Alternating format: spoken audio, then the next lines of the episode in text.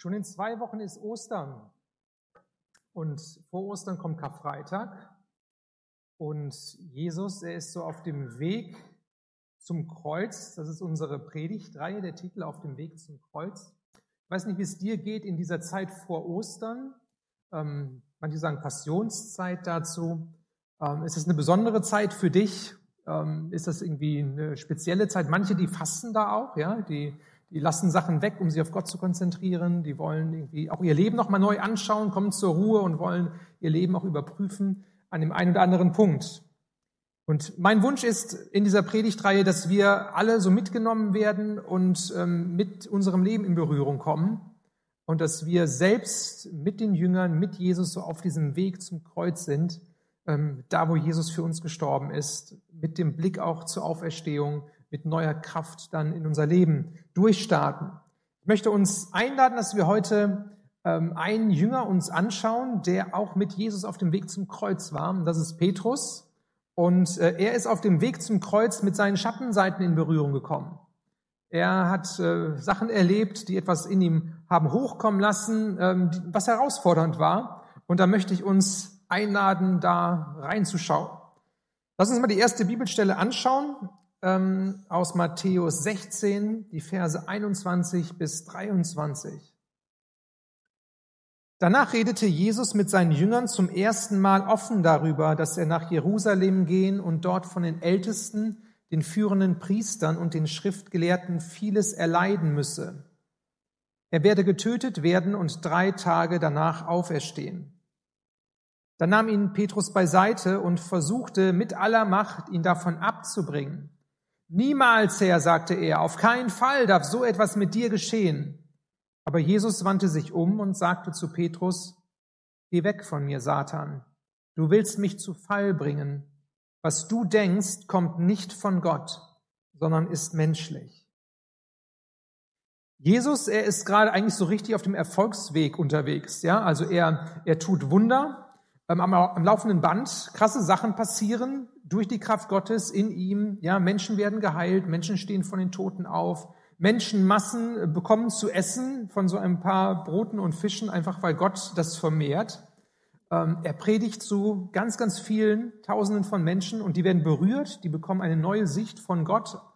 Die, die haben ein Gespür, Mensch, hier geht etwas, ja, und, und Jesus, vielleicht ist Jesus der Messias, der verheißen ist. Vielleicht ist er derjenige, der König sein wird hier für uns in Israel ganz, ganz viel Positives. Der Weg, der zeigt irgendwie, der ist irgendwie wie vorgezeichnet. Ja, Jesus, er könnte nach Jerusalem gehen und dort gekrönt werden. Das ist die Perspektive von den Jüngern und das ist die Perspektive auch von den Menschenmassen, die Jesus umgeben.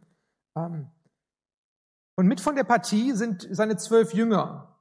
Ja, und einer davon ist Petrus und er ist auch hier mit am Start und die Jünger, die umgeben Jesus und gehen mit ihm durch dick und dünn und kriegen auch alles mit, was er macht.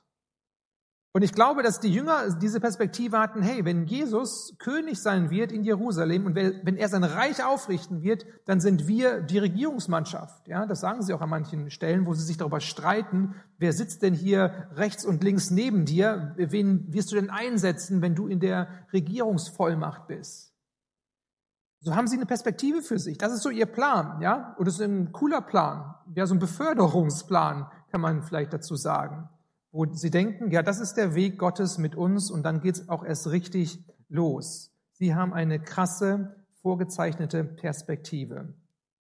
Doch Jesus macht hier an dieser Stelle dieser Perspektive äh, einen Strich durch die Rechnung und sagt, nee, nee, liebe Leute, äh, nicht so wie ihr denkt, ja, also nichts mit, mit äh, König und Thron in Jerusalem, sondern mein Weg geht auch nach Jerusalem, aber er geht durch, durch Leiden und in den Tod und zur Auferstehung. Und ich kann mir vorstellen, dass alle Jünger an dieser Stelle total geschockt sind sagen, hä? Was? Jesus, was ist los? Ne? Leiden, Tod, jetzt geht's doch erst richtig los, positiv gesehen ähm, ihre Perspektive ist hier eine ganz andere. Und in Petrus kommt so Widerstand hoch. Ähm, er, er, sagt, ne, das ist, kann doch nicht sein. Und er spricht es dann aus. Er macht sich immer zum Sprecher dann von solchen Aktionen. Er, er steigt hier praktisch aus und sagt, Jesus, das kann nicht sein, was du da gesagt hast. Ne? Ähm, du musst dich da wieder korrigieren. Das kann doch nicht hier der Plan sein. Ähm, bitte ähm, hör auf, herumzuspinnen, das ist Quatsch, ja, was faselst du da? So würde ich das vielleicht mal mit meinen Worten sagen. Dass Jesus auch an dieser Stelle von der glorreichen Auferstehung gesprochen hat, die dann nach drei Tagen kommen sollte nach dem Tod, das hat Petrus hier gar nicht auf dem Schirm. Ja, das ist ganz weit weg, sondern ihm geht es darum, ja, Jesus, der kann doch jetzt nicht sterben. Das ist doch total schwachsinnig. Petrus, er ist wie vor den Kopf gestoßen. In dem Matthäusevangelium, wenn wir ähm, ein bisschen vorne schauen, was davor steht, da sehen wir, ähm, dass Petrus eine wahnsinnige Erkenntnis hat, eine Offenbarung, dass er erkennt, dass Jesus der Messias ist, der von Gott gesandte Christus. Und dann sagt er, du bist der Sohn des lebendigen Gottes. Und, und Jesus sagt, ja, genau. Hast du richtig erkannt. Das hat dir mein Vater im Himmel offenbart. Und dann kurze Zeit später haben wir hier diese Begebenheit, wo, wo Jesus dann Petrus zurückpfeift und sagt, geh hinter mich, Satan. Ja, was versuchst du mich hier? Ähm, also eine krasse Geschichte, die hier passiert. Petrus er, er rutscht hier eigentlich in diese Rolle des Versuchers Satan, der Jesus von seinem Weg abbringen will. Und Jesus tadelt ihn darauf hin und sagt, ja, du hast eine menschliche Sicht der Dinge. Du siehst gar nicht, was ist hier eine geistliche, eine göttliche Sicht von der ganzen Sache, wie ich hier unterwegs bin. Du denkst nur vielleicht an dich oder was, was gut wäre nach, nach deinem Ansinnen. Ehrlich gesagt, ich kann Petrus gut verstehen. Also wenn, wenn ich in der Situation gewesen wäre damals und du vielleicht auch, ja, ähm, ich glaube, das ist total menschlich. Wenn du nur so begrenzt schaust und auf einmal wird alles anders und, und Jesus, der, der geht dann einen ganz anderen Weg und redet davon von Leiden und Tod und Verfolgung und so denkst du ja, hallo, hey Jesus, ne, du bist doch hier der starke Mann. Wunder am laufenden Band, Gott ist doch mit dir. Ne? Da, da, warum, warum Tod? Macht alles gar keinen Sinn. Vielleicht kennst du solche Situationen, wo du, wo du selbst voller Überzeugung bist in deinem Leben, ähm, das ist der Weg Gottes für mich. So muss es laufen. Das hat Gott in mein Leben gesprochen und, und äh, so sind seine Verheißungen und, und das sind vielleicht auch deine eigenen Pläne und Absichten. Und alles ist ja wie vorgezeichnet, ja. Es geht jetzt immer nur noch aufwärts, ja, nach Jerusalem zur Krönung von dir selbst irgendwie so. Ähm, und auf einmal kommt irgendwas, auf einmal ist alles ganz anders. Irgendwie merkst du, oh, jetzt ist dieser Traum zerplatzt, jetzt geht's nicht weiter, jetzt gibt's irgendwie eine Planänderung. Ähm, Gott gibt dir so ein mega Stoppzeichen oder, oder stellt die Ampel auf Rot oder hält dir so ein Brett vor den Kopf und, und du stellst fest, hier geht's jetzt nicht weiter. Der Weg, den du als Gottes Weg gedacht hast für dein Leben, der ist wie blockiert und, und du stößt dagegen und bist auch zurückgeschreckt und denkst, was, was ist denn hier los? Verstehst die Welt nicht mehr, du verstehst vielleicht Gott auch nicht, verstehst dich selbst vielleicht auch nicht und denkst, ja, bin ich falsch? Habe ich falsch gehört? Gott, was ist mit dir? Du hast doch irgendwie Zusagen gegeben, vielleicht hat Gott sogar ähm, irgendwelche Zeichen gegeben, die dich bestärkt haben auf diesem Weg. Du hast es vielleicht als Zeichen gedeutet und dann kommen die ganzen Fragen, ja, was ist denn? Du hast doch geredet, du hast doch das gesagt und jetzt, jetzt klappt das nicht? Und du stehst dann da und fragst dich, was ist los? Was ist los mit mir? Was ist los mit Gott? Wo stehe ich hier und wie geht's hier überhaupt weiter? Das war die Situation von Petrus an dieser Stelle. Da, wo meine Vorstellungen von einem guten Leben als Christen nicht mit meiner Lebensrealität zusammen kommen, da wo es eine Dis Diskrepanz gibt, da wo es wie so eine Lücke gibt, wie so ein, wie so ein Gap da ist, da entsteht eine Spannung in uns. Ja, wir, wir denken, das muss der Weg sein, so muss ein, ein segensreicher Weg des Christen aussehen und dann halten wir unser eigenes Leben an dieser Stelle dagegen und stellen fest, ja, ist aber nicht so, klappt irgendwie nicht so, geht nicht ganz so reibungslos.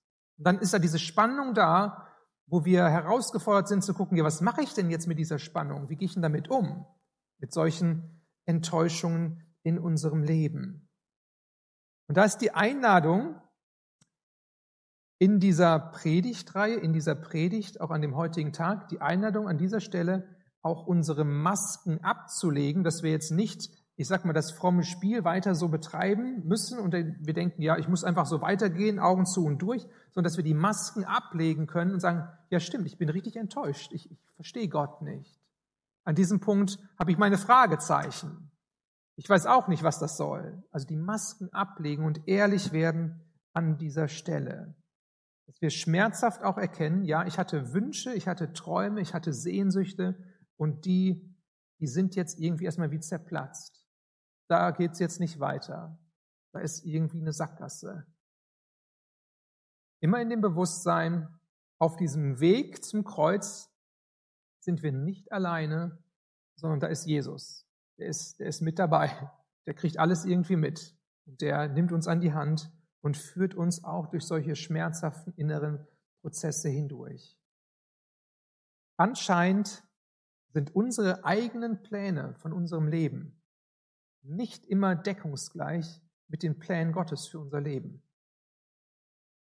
Manchmal denken wir das so, manchmal hoffen wir das so, aber manchmal geht es auch nicht auseinander und wir denken, boah, uh, das ist aber nochmal anders anstrengend. Da ist wichtig, dass wir, dass wir Abschied nehmen von, von unseren eigenen Absichten, von diesen menschlichen Plänen und Überlegungen. Und dass wir sagen, Gott, ich möchte lernen, dir zu vertrauen an dieser Stelle. Auch wenn ich dich nicht verstehe, warum es jetzt durch das Leid gehen muss, warum es zum Kreuz gehen muss. Ich möchte aber loslassen und dir vertrauen. Du wirst schon wissen, was du machst. Du wirst wissen, was du machst mit meinem Leben. Ich habe vor äh, einiger Zeit ähm, einen Artikel gelesen, der mich ähm, berührt hat und der eigentlich genau so eine Situation widerspiegelt, wie ich das gerade so beschrieben habe, auf eine sehr krasse Art und Weise. Nun bin ich mir ganz bewusst, dass nicht immer die Situationen ganz so krass sind, aber ich möchte einfach beispielhaft mal ähm, euch diese Geschichte kurz, kurz erzählen und ich habe ein Foto mitgebracht für euch, genau von einer Familie. Ähm, das Foto ist, glaube ich, zwei Jahre alt eine Familie aus äh, den Vereinigten Staaten von Amerika. Ähm, da ist der Mann, Rob Mole heißt er. Er ist mein Jahrgang 1977 geboren. Er ist ähm, christlicher Autor und Journalist. Ähm, und seine Frau Clarissa mit den vier Kindern.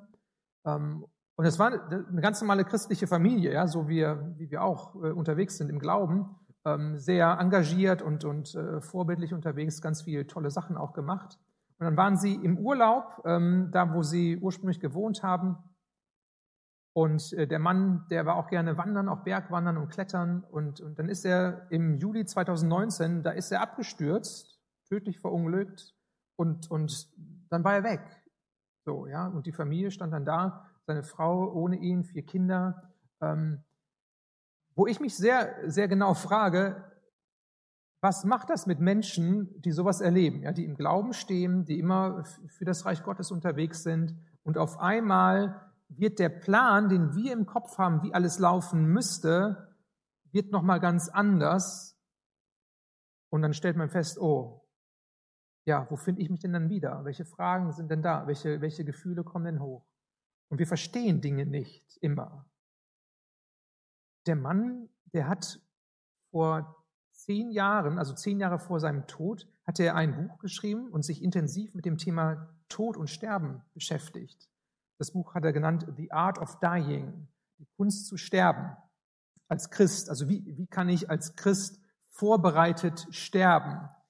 Interessant, ja. Und, und dann zehn Jahre später stirbt er selbst vorzeitig, sehr früh und jung, ähm, wo man denkt, boah Gott, was ist los? Was ist los? Was, was machst du hier? Und man versteht Dinge nicht. Man muss sie einfach wieder loslassen und ähm, ja auch stehen lassen. Die Frau, die ist jetzt sehr aktiv darin, Menschen zu helfen, durch Trauerprozesse hindurchzugehen. Muss sich selbst aber natürlich immer auch wieder neu finden, auch mit den Kindern zusammen.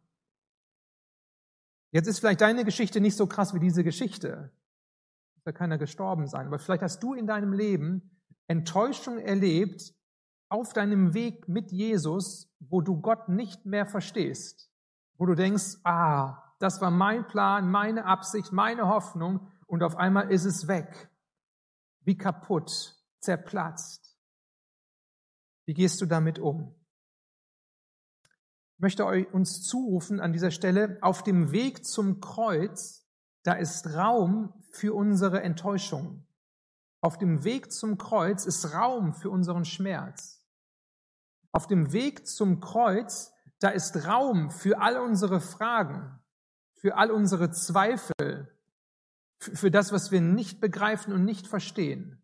Das alles hat Raum bei Jesus. Das alles hat Raum bei Gott.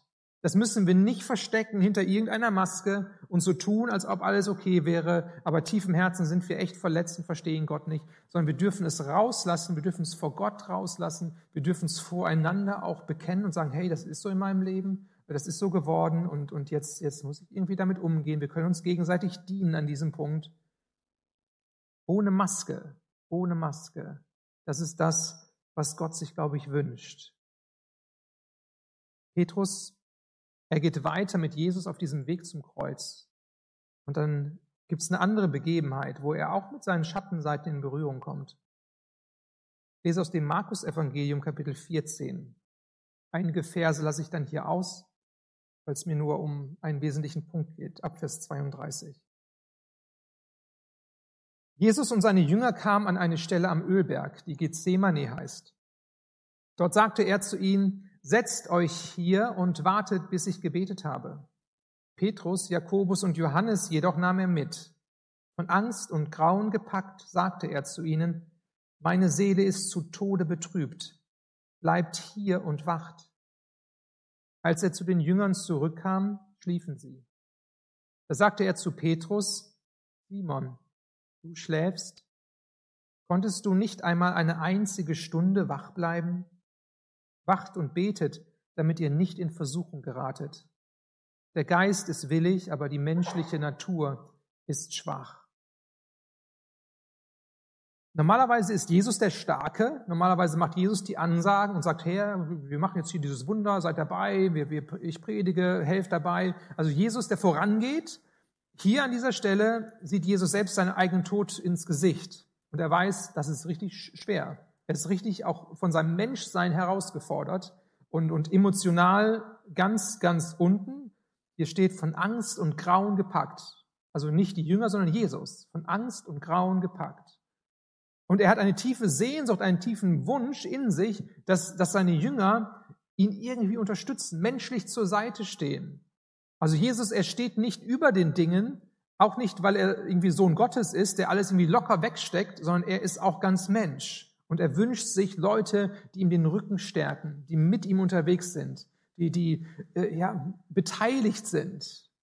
Und dann sagt er hier, ihr drei, meine engsten Leute, ähm, ich gehe jetzt hier alleine beten, bitte wacht und, und, und seid mit mir verbunden.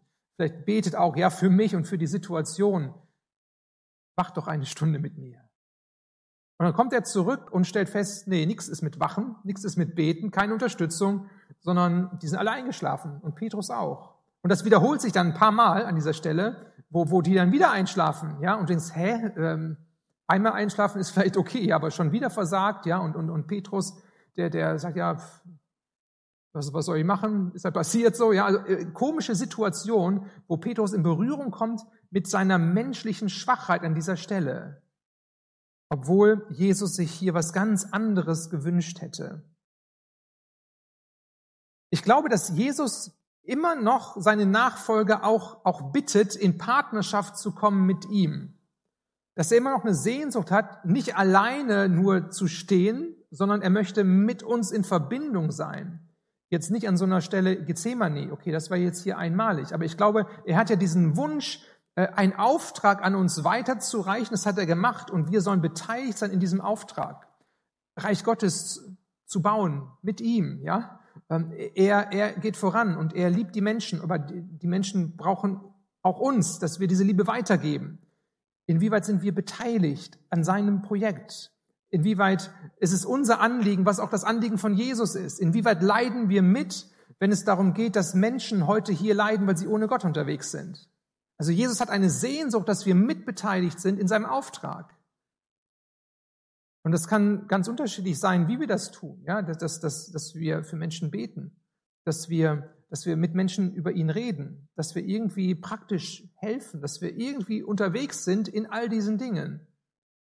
Und manchmal ist es so, dass wir sehr wohl auch leise diese Stimme des Heiligen Geistes hören, wie, wie, wie wir spüren, hey, da ist ein Auftrag für dich, ein ganz persönlicher Auftrag.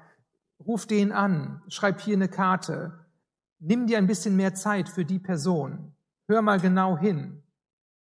Und, und ich glaube, wir nehmen das sehr wohl auch wahr. Wir sind zwar oft auch im Aktionismus wirklich drin und, und nehmen Dinge nicht wahr, aber hin und wieder, ich glaube, das gelingt uns und wir spüren, da ist irgendwie mehr möglich und, und Gott möchte mehr von uns.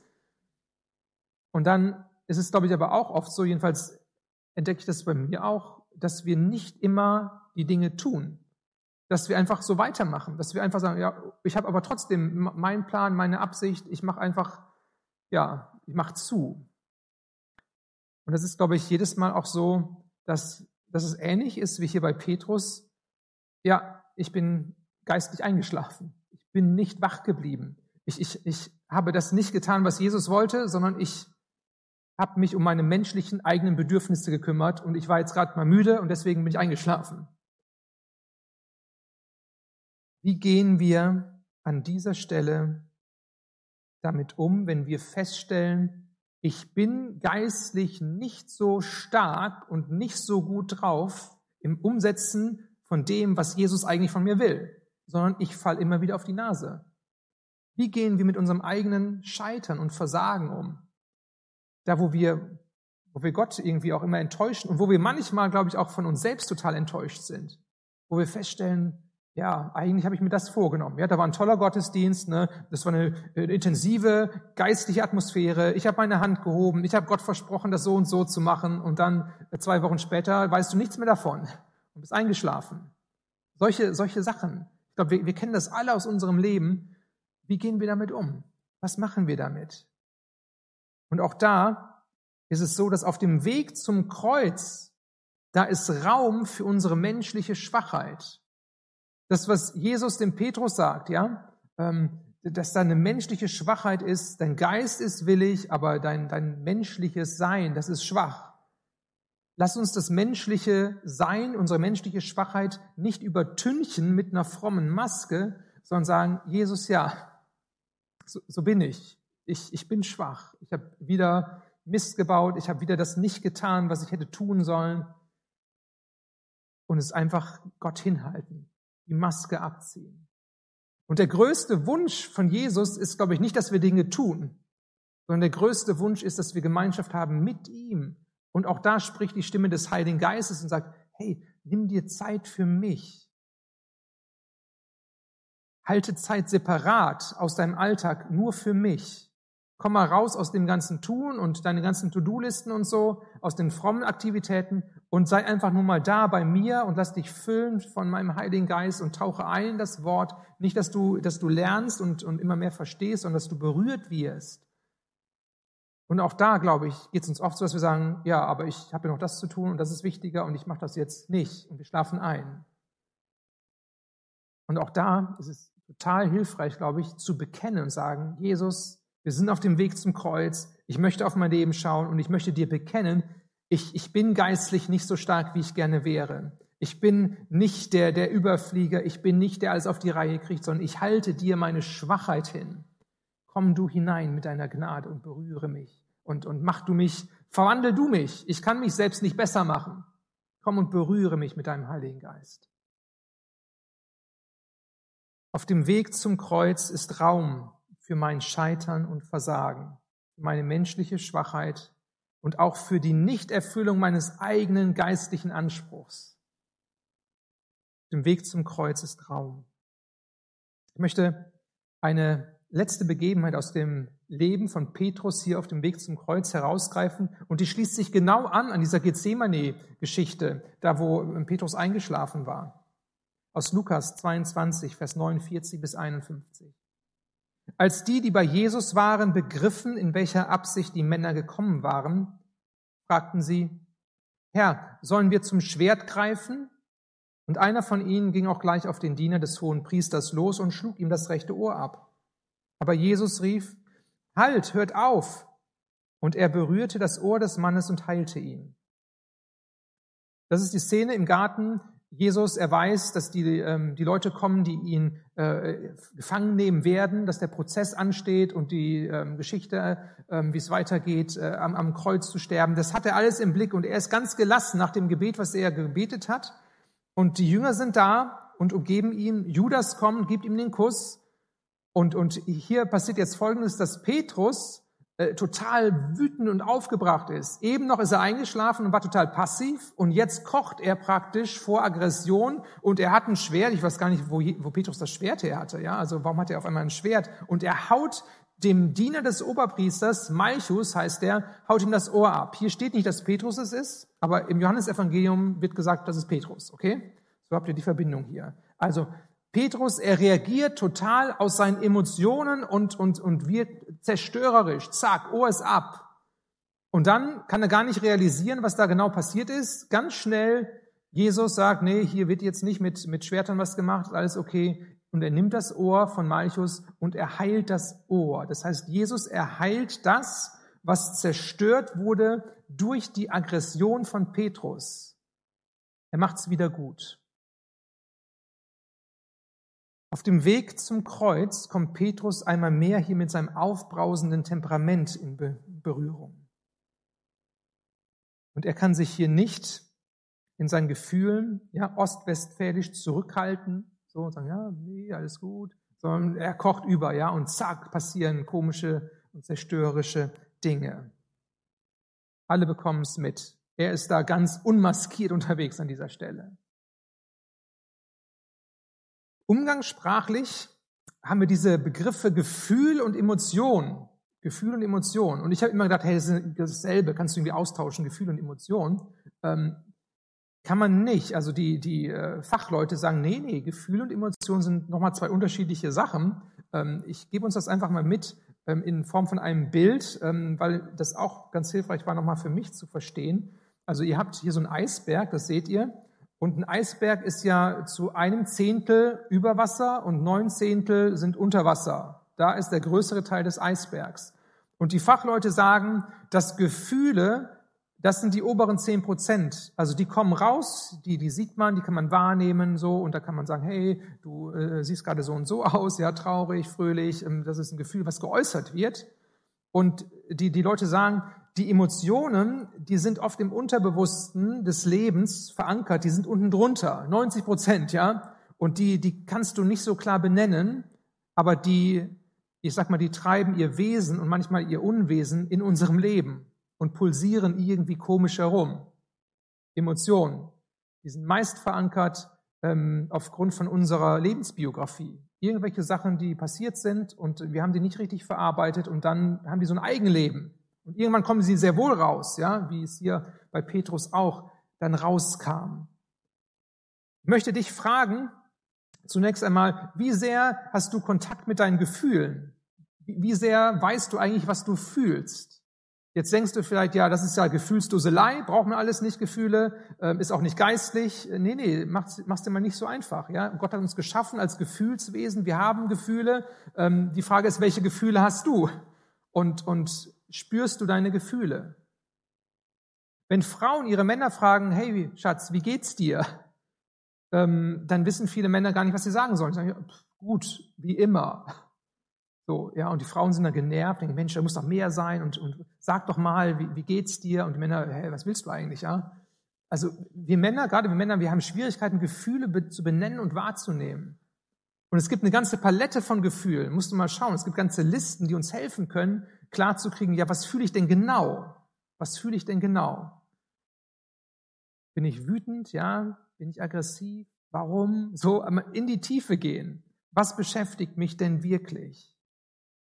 Und wenn es schon schwierig ist, dass wir unsere Gefühle benennen und wahrnehmen können, diese oberen zehn Prozent, dann ist es noch mal schwieriger, die Emotionen tief unten drunter wahrzunehmen. Diese 90 Prozent. Da haben vielleicht selbst auch die Frauen nicht immer den Zugang dazu. Was ist denn da eigentlich in meinem Leben? Die Psychologen sagen sich oder sagen uns, ähm, dass es so sechs grundlegende Emotionen gibt. Freude, Wut, Angst, Ekel, Traurigkeit und Überraschung. Überraschung finde ich irgendwie cool, ja, Überraschung. Aber halt auch die anderen. Freude, Wut, Angst, Ekel und Traurigkeit. Und daran baut sich dann alles andere irgendwie auf. Und wir sind so geprägt, dass wir denken, es gibt die guten und die richtigen und auch die christlichen Gefühle und Emotionen und es gibt dann auch die unchristlichen und die falschen Gefühle. Und wenn ich mir das so betrachte, würde ich sagen, naja, wir würden sagen, Freude ist gut. Ne? Immer ein freudiges Lied auf den Lippen, immer freudig gut drauf sein. Das ist so christlich und gut, das wollen wir haben. Aber wenn es dann um Traurigkeit, Wut, Aggression, Ekel äh, und solche Sachen geht, Angst, dann sagen wir, nee, bleib mir weg damit. Will ich gar nicht wahrnehmen. Das ne, das, Jesus will das bestimmt nicht. Ne, so. Und da haben wir auch so ein frommes Bild vor Augen und drücken das einfach weg. Und das ist nicht gut, weil, weil dann fangen wir an, Masken aufzuziehen ne? und denken, ja, ich, ich, ich äh, fühle mich gerade so, aber ich muss ja so und so sein. Wenn ich in die Gemeinde komme, in den Gottesdienst, dann muss ich ja fröhlich sein, weil wir Christen müssen fröhlich sein. Was ist aber, wenn ich Angst habe? Was, wenn, wenn ich irgendwie wütend bin auf was? Hm, ja, das muss ich dann wegdrücken. Das, das hat dann keinen Raum. Das ist kein gesunder Ansatz.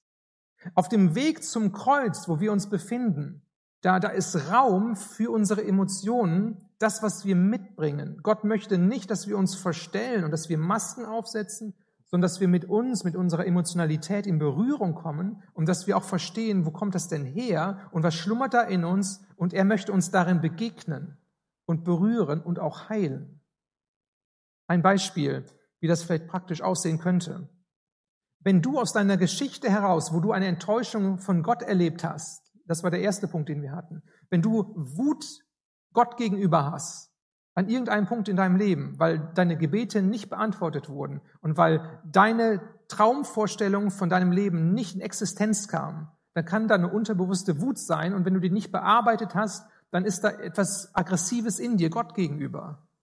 Und dann kommst du in den Gottesdienst und dann, dann geht es darum, okay, jetzt wollen wir alle Gott anbeten, aber in dir ist diese Wut tief drin und du weißt es vielleicht gar nicht so richtig. Und dann, dann sagst du, okay, ich muss auch fröhlich sein und die Hände heben und laut theoretisch singen, ja, in normalen Zeiten. Ähm, aber du verkrampfst dich. Es kommt nicht von innen heraus, vom Herzen her, sondern du spielst etwas vor. Da ist dann eine Diskrepanz da zwischen dem, wie es dir wirklich geht und, und, und was, was es sein soll. Und du denkst, ja, irgendwas, irgendwas ist hier komisch, ja, passt nicht zusammen. Aber du machst es dann trotzdem. Und dann kann es aber sein, dass du, weil du diese Wut hast, dass diese Wut auf, auf Menschen auch projiziert wird. Ja, dass du dann irgendwie voller Kritik bist. Dann ist da neben dir einer und der betet Gott an in richtiger Freude und Freiheit. Und dann guckst du so rüber und denkst, Mensch, ja, wie kann das denn sein? Das ist bestimmt vorgespielt von dem, ja? Der kann, der kann gar nicht so fröhlich sein im Glauben, weil du fühlst dich nicht so fröhlich, weil du hast tief in dir diese Wut Gott gegenüber. Und dann fängst du an, über Leute zu richten und Leute zu beurteilen oder verurteilen. Und dann guckst du dir an, was hier auf der Bühne passiert, ja, und, und wie die singen und was der Prediger sagt und so. Und dann, dann kritisierst du und findest immer ein Haar in der Suppe und so. Aber eigentlich, was unten drunter liegt, ist vielleicht eine Wut Gott gegenüber, die du aber nicht anpackst, wo du nicht draufschaust, die du verdrängst, wo du eine Maske aufziehst. Verstehen wir? Emotionen haben, haben eine, eine, eine Wirkung in unserem Leben. Die können zerstörerisch wirken für uns und für andere. Deswegen bleib nicht an dieser Stelle stehen. Und denk auch nicht, du könntest das kurz wegbeten. Lass uns mal kurz beten, dann ist es weg. Ich glaube an die Macht des Gebets, aber an dieser Stelle glaube ich, äh, ist die Macht von Seelsorge und von Gesprächen und von Bearbeiten ähm, größer, ja, auch mit Gebet. Aber wir, wir können es nicht wegtrennen, wir können nicht fromm sagen, ja, zack, zack, zack, dann klappt das schon. Lass uns draufschauen, lass uns dem Raum geben, diese Dinge ins Licht Gottes stellen. Und das sind auch nicht immer geistliche Anfechtungen, ja, sondern das, das ist in uns und Gott möchte seine, seinen Finger drauflegen, seinen heilenden Finger, dass er uns berühren kann.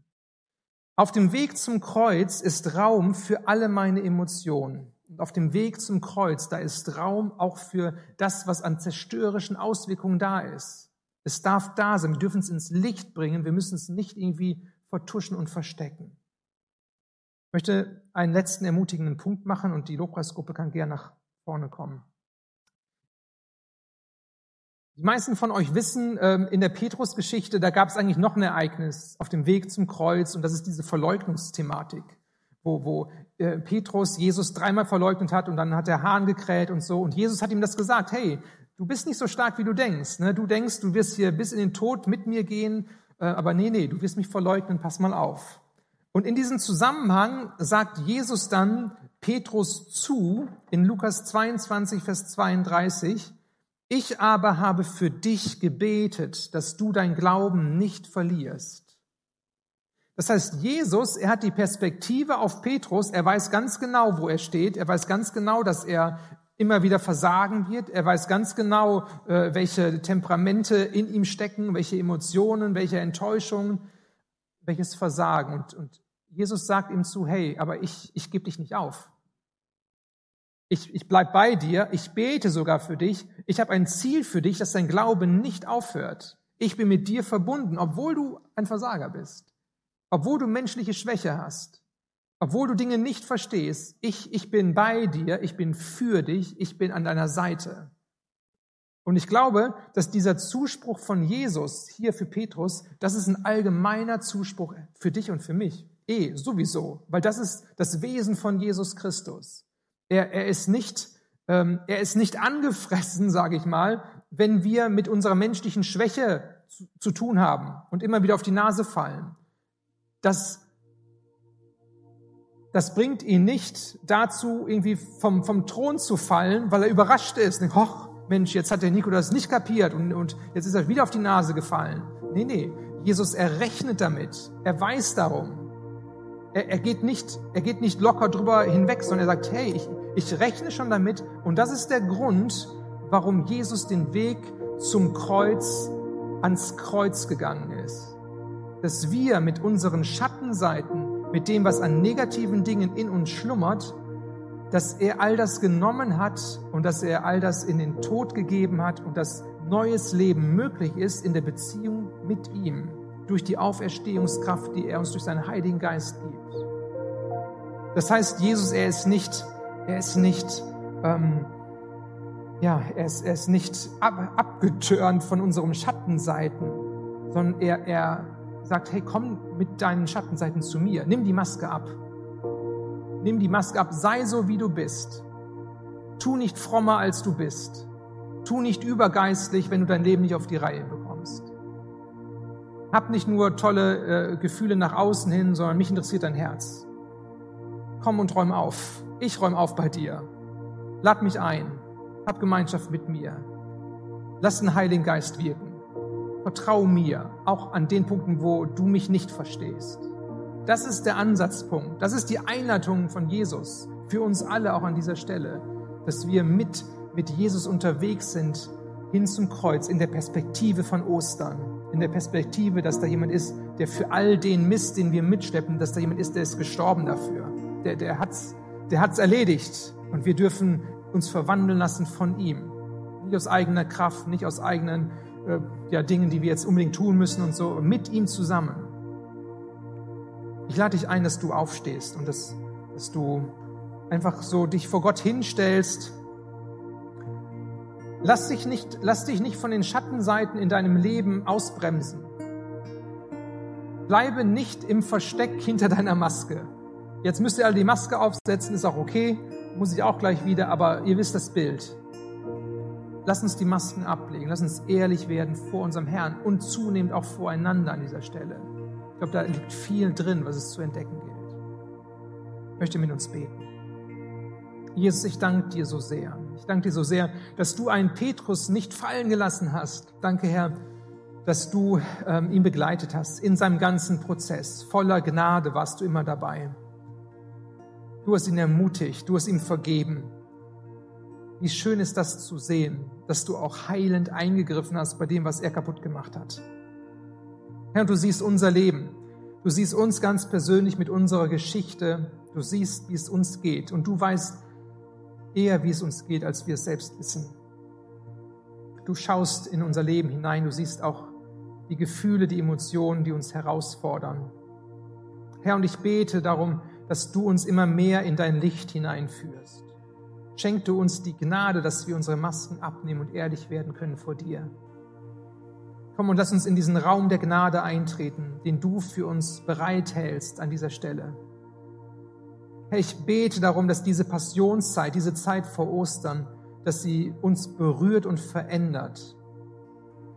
Dass wir uns auch diesen, diesen negativen Dingen und, und diesem, diesem Leid und diesem Sterben in uns, dass wir uns dem ausliefern können wir es zulassen, weil wir dich an der Arbeit sehen, wie du uns verwandelst und wie du neues Leben in uns ähm, zum, zum Leben erwächst, Herr. Herr, und so bete ich, dass du uns mit deinem Heiligen Geist nahe kommst, dass du das, was ich gesagt habe, dass du es transformierst in unser Leben hinein, dass wir es greifen können, dass es Frucht bringt, dass es Veränderung bringt.